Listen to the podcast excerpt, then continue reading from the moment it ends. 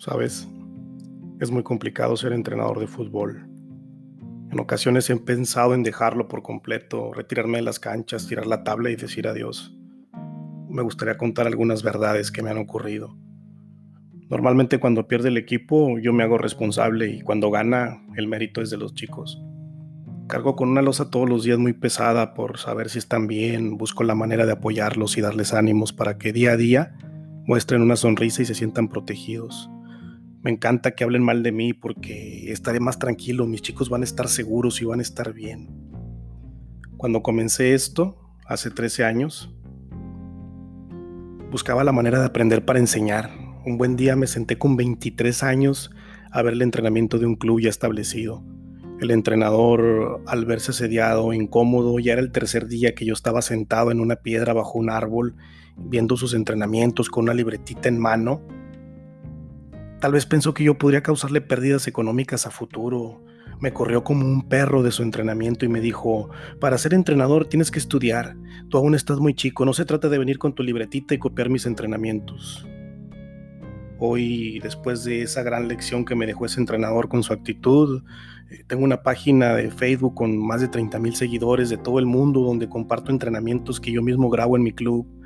Tengo infinidad de PDF con libros de forma gratuita que ofrezco. Hoy tengo un título en contables capacitaciones muy necesarias para esta profesión y aún así me falta el mundo por descubrir. Creo que todavía estoy en pañales, que, que aún no he crecido lo suficiente.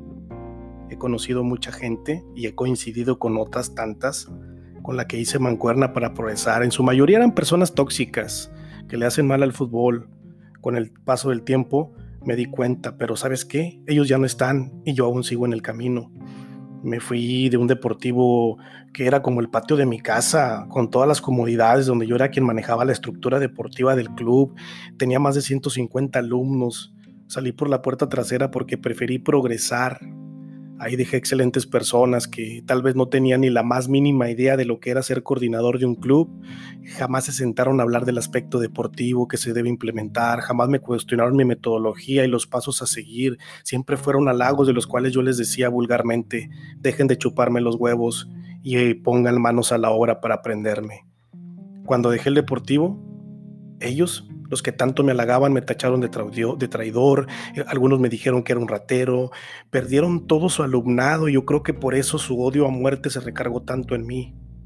Hoy espero que aún no sigan odiándome, creo que hoy estarán lamentando mi partida. Esa misma pudo haber sido evitada, si un poco de aprendizaje me hubiesen tomado, la escuela no se hubiera caído a pedazos como les pasó en menos de dos meses. Aún así no guardo rencor, pero sí tengo memoria.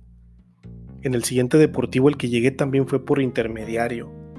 Qué mal, existen innumerables personas ajenas a esto que quieren meterse en el lado deportivo con tan solo el conocimiento que les vende la televisión. Eh, esa persona que nos llevó buscaba el ingreso económico de los viajes nacionales, veía una manera de solventar su vida y dijo, de aquí soy y de aquí no me muevo, pero jamás trato de acercar a mi círculo a gente que no sepa del tema y que se meta directamente con el club y con mis muchachos, porque esto no es un negocio. Sabemos que es un negocio donde únicamente deben de ganar la gente que pudiera estar capacitada o la gente que realmente primero lo toma con pasión y después el ingreso. En ese deportivo, al paso de un año, año y medio, ya tenía yo entrenamiento. La nueva casa me volvieron a cerrar las puertas. Ya tenía más de un año y medio y me cerraron las puertas en pleno entrenamiento, me dejaron afuera con el material y con los balones y los alumnos. Yo sé que mi autoridad o personalidad afecta e irrita a más de uno. El director de deportes de ese deportivo yo lo veía durante todo ese lapso de un año y medio en ocasiones escondido tras los arbustos, viendo mis entrenamientos.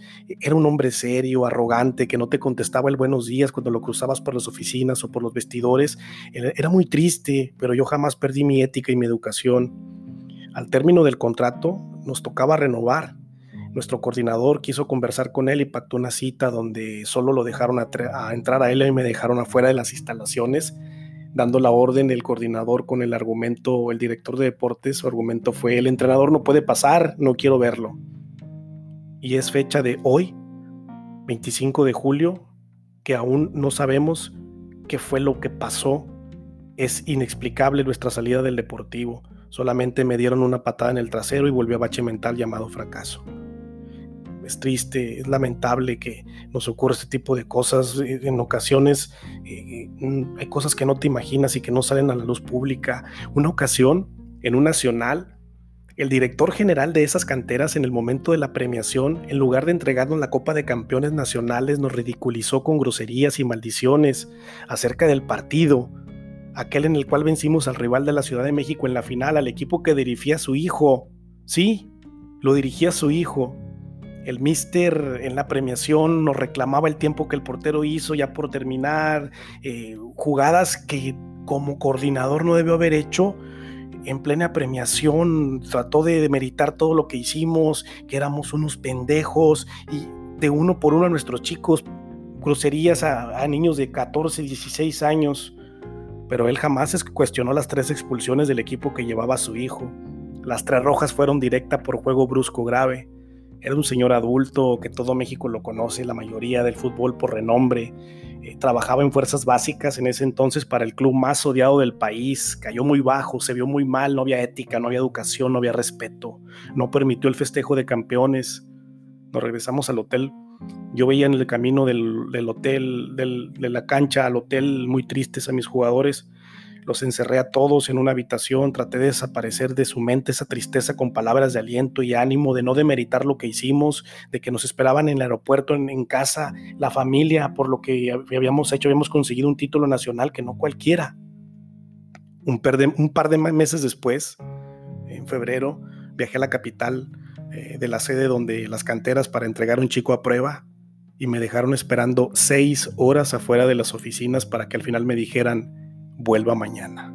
El coraje era obvio, eh, era una espinita clavada que jamás iban a soltar. He tenido contacto con visores, representantes, clubes y en todos, los, en todos lados encuentro el común denominador la frase que a miles de chicos ha truncado su carrera. Esto es así, dame tanta plata y te, te coloco algún jugador. Salía de esas charlas con un nudo en la garganta. ¿Qué más puede suceder? Comí del mismo plato de las personas que consideraba mis amigos y me traicionaron. Lejos de las diferencias que haya habido, ser cabal como hombre debe estar por encima de cualquier comentario fuera de lugar. A veces saludo entrenadores en persona que sé que me odian y se expresan muy mal de mí y de mi equipo y aún así les estrecho la mano, pero sabes, en algún momento necesitaron trabajo y ahí estuve para brindárselos. Tengo familia que no veo desde hace meses, incluso años. A veces estoy solo en casa como un perro y, la familia sigue en redes sociales y ni un saludo recibo. Mi temperamento y mi iniciativa por educar mi vida y los pocos que me rodean es muy, muy valiosa. Existe más gente que me odia que personas que me quieren. He perdido siete finales. Sí, las he perdido, siete finales. Una vez en un estatal me metieron 13 goles a cero. He sido descalificado en cuatro nacionales de que he dirigido, iba con todas las expectativas y regresado a casa con las manos vacías. Aún así, conozco casi todo el país y seguiré la misma lucha día a día porque esto que me ocurrió me dejó un aprendizaje muy grande. Dudar siempre y desconfiar siempre a quien por primera vez le estrechas la mano hasta que vea realmente cuáles son sus intenciones. Me ha pasado todo esto y por esto y miles de cosas más que me han ocurrido es por eso que tengo éxito. Mi nombre es Emanuel Holguín. Este es un podcast, es el episodio número uno de mi vida dentro del fútbol. Gracias.